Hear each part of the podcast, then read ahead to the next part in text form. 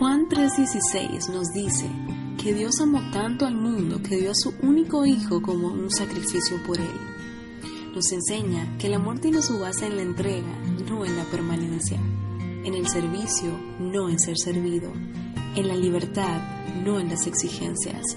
Busca disfrutar de una vida plena, no placentera. Es un compromiso eterno, no un sentimiento pasajero.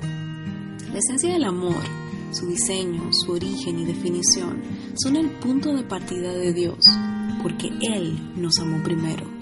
El primer pacto de amor fue firmado en una cruz y sellado con la preciosa sangre de nuestro Señor Jesús. El amor se viste de la verdad, se magnifica por su calidad, no por su cantidad. El amor no finge, no miente, no murmura, no esclaviza y no teme entregar su posesión más valiosa, el tiempo. ¿Cómo estás amando tú?